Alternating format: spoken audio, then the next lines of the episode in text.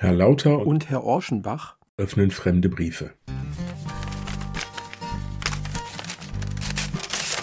Absender, Empfänger und Inhalt sind vorher nicht bekannt.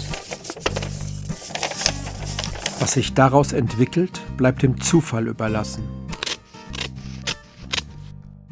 Wer sind Sie denn? Walter Orschenbach. Ah, der gediegene Mensch. Richtig. Und Sie sind? Ich bin Lauter. Guten Tag. Ja, schönen guten Tag. Ich würde gerne zu Anfang etwas darbieten.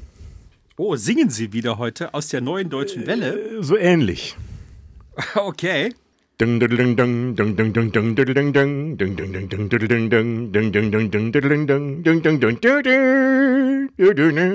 Es ist 0 Uhr 7, meine Lieblingsuhrzeit. Ja. Und Folge. Sind wir jetzt schon bei Folge 7? Ja. Oh, das ist Folge richtig. Falls Sie das noch nicht gemerkt haben, wir haben jetzt Folge 007. Hammer. Ja, Hammer, genau, Hammer. Wie, wie viel müssen wir denn noch? Wie viele Folgen? Ja, äh, zumindest noch 104 bis zur Mandala-Folge. Mandala-Folge? Der Kerl kennt sich überhaupt nicht aus. Sie sind kein Fan von den Brieföffnern, merke ich gerade. Nein. Nein. Können Sie nachhören. Sowas höre ich mir nicht an. Aber es gibt Leute, die hören sowas. Richtig. Wir haben übersehen, dass man bei Spotify auch kommentieren kann.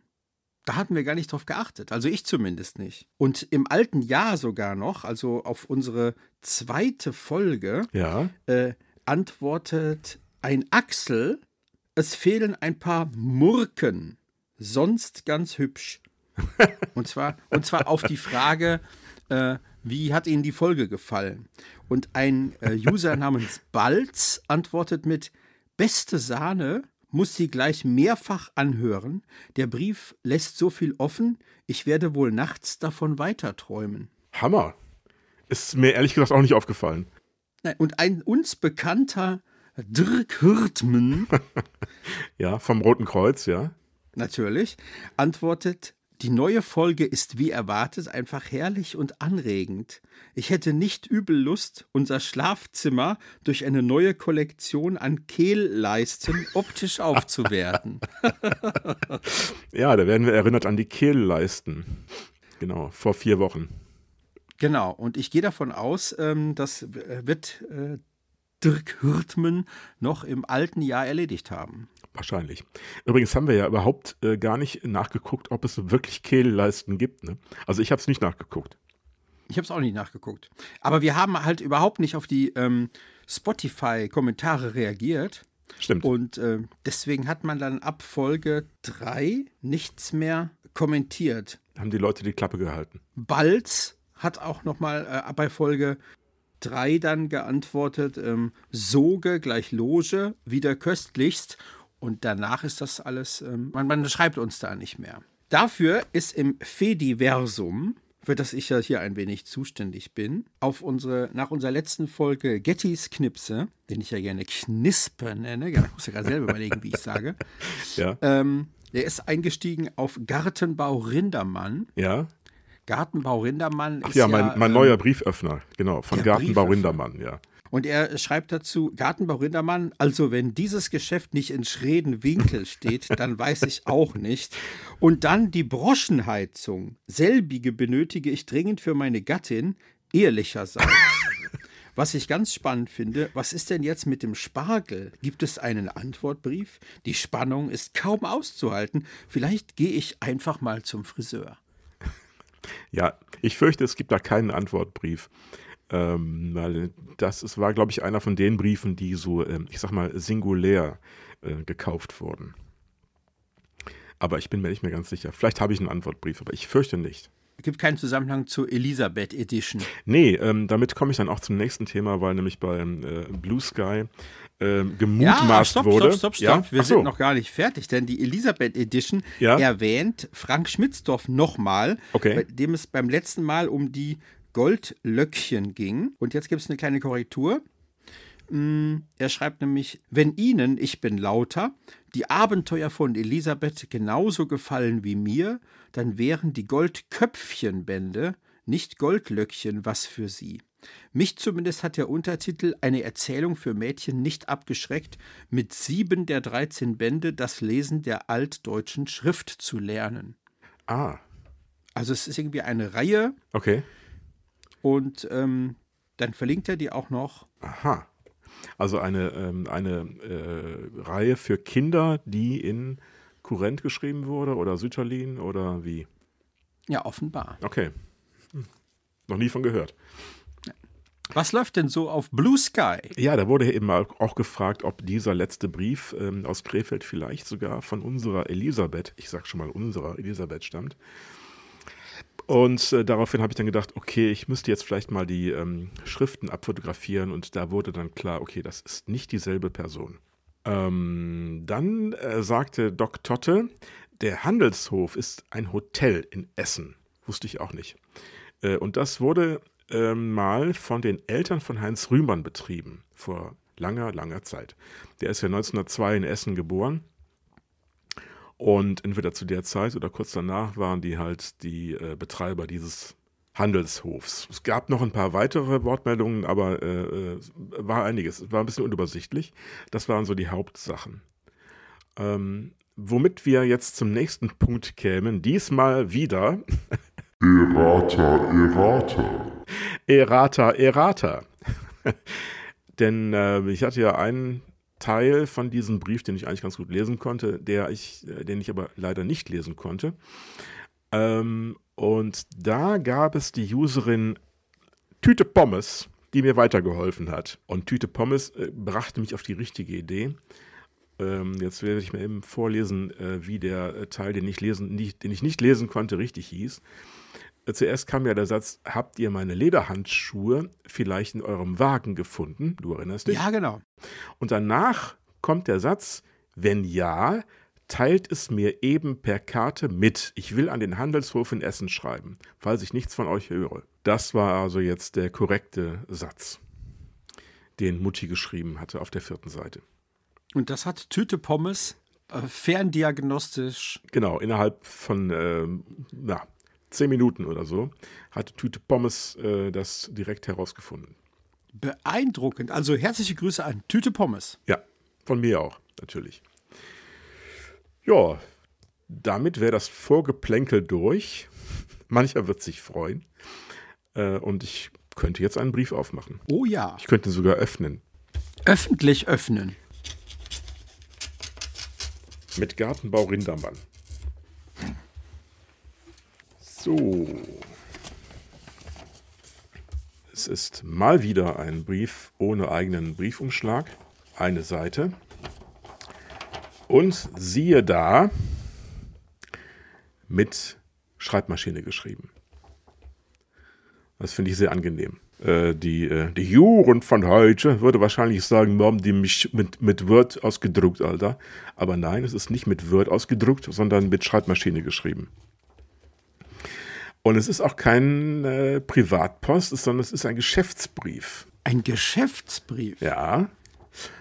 Ähm, Das hatten wir auch noch nicht hier bei uns. oder? hatten wir auch noch nicht. Nein, das ist zum ersten Mal jetzt ein Geschäftsbrief. Es verspricht also langweilig zu werden, oder? Höchstwahrscheinlich wird es sehr langweilig werden. Ich lese ihn trotzdem vor.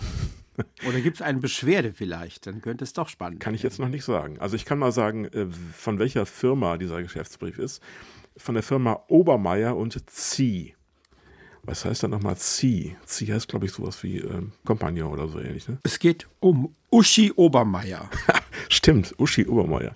Äh, Obermeier und Zieh Maschinenfabrik Lambrecht in der Pfalz. Telefonnummer 15. Das ist schön, die kann man sich merken. Lambrecht, den 26. Februar 1902. 1902. Also das ist der älteste Brief, den wir bis jetzt hatten. Ja, gut. Ähm, Herrn Dr. Reise, also an den ist der Brief gerichtet. Dr. Reise wie die Reise. So, der wohnt anscheinend in Schömberg, württembergischer Schwarzwald. Herrn Dr. Reise.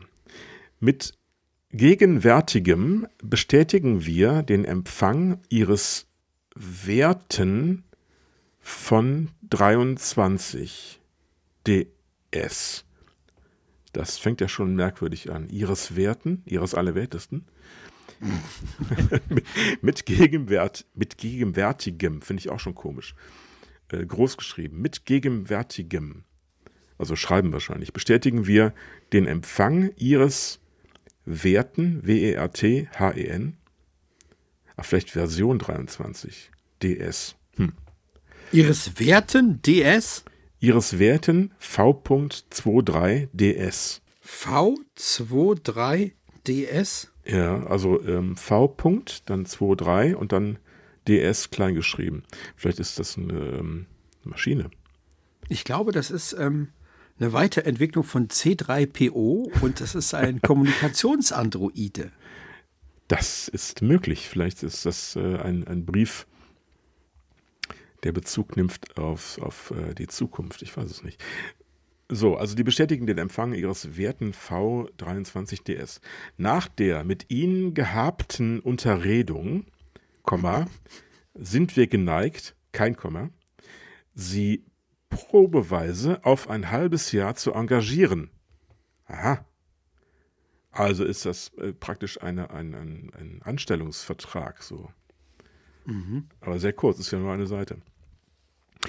Diese Probezeit halten wir deshalb, deshalb mit zwei S geschrieben, für angebracht, weil es sich dann zeigen wird, ob sie das, ob sie das Reisen ertragen. Aha. Aber es ist doch Dr. Reise. Das ist ja schon ein bisschen ja. Situationskomik. Ähm, und andererseits stellt es sich heraus, ob wir gegenseitig zufrieden sind. Das ist ein faires Angebot. Richtig. Also wenn jemand das Reisen nicht verträgt, obwohl er Dr. Reise heißt. Okay, Sie erhalten monatlich, jetzt geht's los, Sie erhalten monatlich 250 Mark und 2% Provision aus den Faktura-Beträgen Ihrer Verkäufe, zahlbar nach Eingang der Zahlungen. So, dann kommen drei Punkte. Ihre Beschäftigung wäre, Doppelpunkt, Reisen für uns zu unternehmen, zwecks Verkauf unserer Maschinen. Jo, okay. Zweitens, Inbetrieb, na, Inbetriebsetzung gelieferter Apparate. Drittens, Färbeversuche in unserer Demonstrationsfärberei zu machen. Färbeversuche. Färbeversuche. Sie können ja mal versuchen zu färben. Machen Sie bitte Färbung für uns. Sie sind Färbefachmann. Färbeversuche in unserer Demonstrationsfer Ja, und wenn die Versuche jetzt fehlschlagen, steht nicht dabei. Ähm, Dies ist eine Färbesendung. das deutsche Färbefernsehen. Nee, das gab es da noch nicht. Das ist das Färbefernsehen. Ihr Eintritt hat am 1. Mai zu erfolgen. Wir stellen es Ihnen aber frei, beliebig jeden Tag früher zu kommen.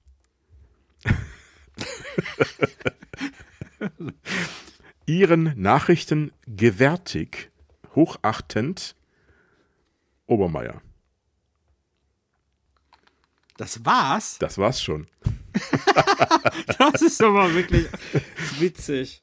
Ja, aber ich meine, wenn man sowas kriegt, dann, dann behält man das, ne? Das, sowas wirft man nicht weg. So Richtig. Schreiben. Das war sehr wichtig für Herrn Dr. Reise. Für Dr. Reise 1902 also vor na, 122 Jahren war das wohl sehr wichtig. Und 122 Jahre später sprechen wir mal drüber. Ja. Wahrscheinlich hat das Dr. Reise äh, weggepackt und hat einen Färbeversuch gemacht, der fehlgeschlagen ist. Und, und dann hat der Obermeier gesagt, ach wissen Sie was, Herr Reise, gehen Sie lieber wieder auf die Reise. Der sollte äh, bis nach Asien reisen und dort verschiedene Reise ausprobieren. Und die dann natürlich gefärbt verkaufen. Richtig. Könnt ja mal versuchen, die zu färben. Und dabei hat er die Tradition entwickelt, auf Reiskörner irgendein Bild zu malen. Färbe wirbt sich denn bei uns einmal. Ja, das war's schon. ja, dann. Und heute quasi ein Quickie. Ja, ein Färbequickie. Ja. V23DS. Ja, das ist natürlich eine Sache, ähm, da wüsste man gern, was das zu bedeuten hat, ihres Werten vom 23. Tja, keine Ahnung. Ich habe ähm, das mal gerade gegoogelt ja. und sehe als einen, sehe oben ein paar Eisenbahnbildchen Ja. und dann ein Link auf Farbenexperte 24, was ja interessant wäre. Und es gibt dann für 12,90 Euro einen halben Liter Ruco V23 2K Streichverdünner Verzögerer. Okay, aber nicht bei Obermeier. Wollen wir es einfach mal sein lassen und nicht bestellen?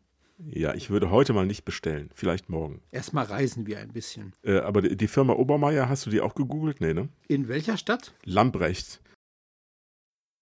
Otto Obermeier. Patenturkunde kann man sich angucken da. Ja, tatsächlich. Gegenstand des Patentes ist Methode und Apparat der Behandlung Waschen, Färben von, von Gespinstfasern. Ja, also eine Seite auf rheinpfalz.de, Ja, wenn das nicht mal ein Rheinpfalz ist. ja. Ein Pfälzer Tüftler erobert die Welt. In Lambrecht gegründet, zog Obermeier 1922 auf ein 26.000 Quadratmeter großes Grundstück im Neustadter Süden, wo das Unternehmen sogar über einen eigenen Gleisanschluss verführte, äh, verfügte. Und da muss man natürlich reisen können. Richtig. Das hat Herr Dr. Reise ab 1902 dann getan. Offensichtlich. Ja, weil 18 Jahre später sind sie dann umgezogen. Ja, dann kann ja die Arbeit von Dr. Reise nur ganz gut gewesen sein, schätze ich mal. Aber Latür nicht. Ja. Ja, herzlichen Dank, Herr Oschenbach, für diesen fantastischen Brief. Ja, ich danke für die Zuhörung. Sollen wir es dabei bewenden lassen für heute? Wir lassen es dabei bewenden. Reisen Sie gut Gleichfalls. und bis zum nächsten Mal. Bis bald. Tschüss. Tschüss.